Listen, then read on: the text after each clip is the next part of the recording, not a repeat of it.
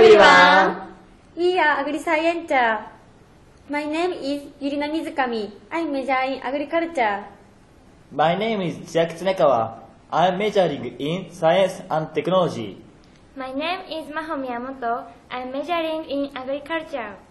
We will speak about more expecting things for Meiji University. We think that Meiji University don't utilize OMED system well. We are going to insist on our opinion of it. Enjoy our presentation. I must submit my task Where? for OMED oh, system. What's the system? On the system, we can manage our schedule and submit our task. It is very convenient. So cool. I want to use it. Is that all? Do you know about e-learning? Yes.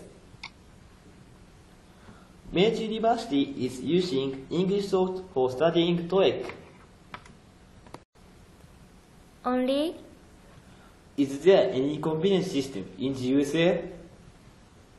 We opened classes on the internet in the USA. Do you have any complaints about Meiji University? Yes. Ikuta campus is so far from other campuses, so we can't go to take classes. I gave up the course which I want to take. E-learning can resolve these problems. Thanks of e-learning, anyone can take classes. In the USA, almost all universities adopt the system. So, you can take not only your university's class, but others. Furthermore, whatever your major, you can take various classes. That's great.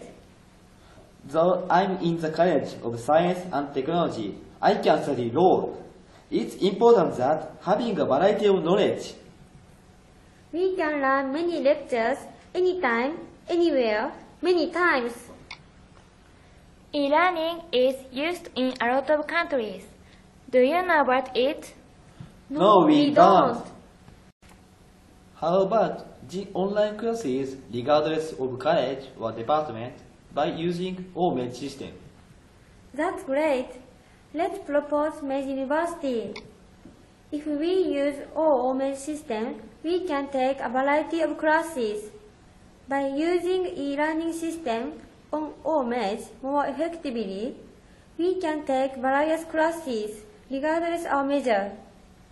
It will be a first step for internationalization of Meiji University. Thank you for your listening.